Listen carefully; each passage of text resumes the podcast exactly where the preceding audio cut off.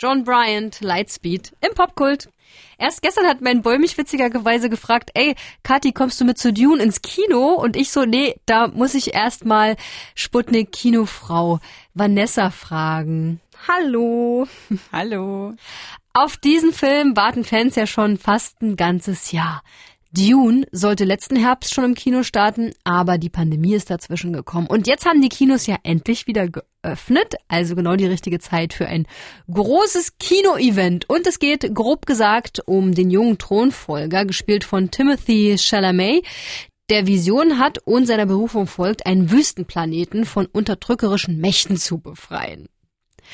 Die Story ist jetzt nicht so außergewöhnlich, aber warum ist der Hype so riesig, Vanessa? Ja, darüber gibt's ungelogen ganze Dokumentarfilme.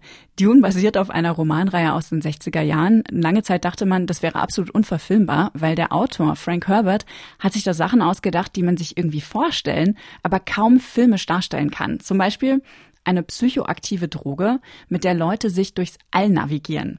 Und an diesen Ideen von Frank Herbert, aber auch an der ganzen komplizierten Storywelt, sind bisher einige Leute mit ihren Verfilmungen gescheitert, sogar David Lynch. Oh, und hat's diesmal geklappt? Ja und nein. Ich fange mal mit dem Positiven an. Dune ist wirklich ein totales Fest für die Augen und Ohren. Und auf einer fetten Leinwand sehen der Wüstenplanet Arrakis, die Raumschiffe, der Palast von dem tyrannischen Baron Harkonnen wirklich außerirdisch schön aus. Mhm. Also allein die Optik von Dune und der Soundtrack nehmen einen richtig mit in diese fernen Welten.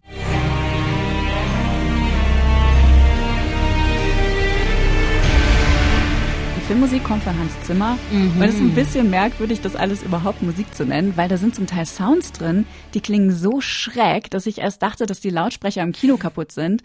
Aber das ist pure Absicht. Hans Zimmer hat sogar extra eigene Instrumente erfunden, um dieses fremdartige Setting akustisch auch zu unterstreichen. Aber das hört sich jetzt alles total mega an. Was ist dein Aber? Das sagt sogar eine Figur am Ende des Films. Dune fühlt sich an wie der Anfang einer großen Story.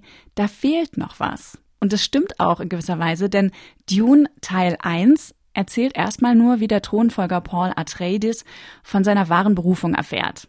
Vater, was, wenn ich nicht die Zukunft von Haus Atreides bin? Ein großer Mann sucht nicht nach der Führung. Er wird berufen. Aber wenn deine Antwort Nein ist, so bist du doch das Einzige, was du für mich je sein musstest. Mein Sohn wie Paul dann den Aufstand dieses Wüstenvolks gegen ihre Unterdrücker anführt, müsste jetzt ein zweiter Teil erzählen. Nur, ob es den geben wird, das wissen wir noch gar nicht. Mhm. Denis Villeneuve, der Regisseur, hatte eigentlich mal geplant, die beiden Teile gleichzeitig zu filmen, so wie bei Herr der Ringe. Aber das Studio will abwarten, ob sich ein zweiter Teil überhaupt lohnt. Oh. Ich hoffe sehr, dass der kommt. Dune ist wirklich epic und könnte so ein Kultklassiker werden wie Star Wars oder Herr der Ringe. Wenn es nur bei einem Film bleibt, dann wäre das so ein bisschen, als hätte man nur einen Star Wars Film gedreht. Also nichts Halbes und nichts Ganzes. Okay, dann hoffen wir mal. Ihr könnt jetzt aber erstmal Dune eventuell Teil 1 im Kino angucken. Der läuft schon. Und mit dabei ist übrigens auch Schauspielerin und Sängerin Zendaya. Und von der hören wir jetzt uns mal einen Track an hier im Sputnik Popkult. Hier sind Labyrinth und Zendaya mit All for Us.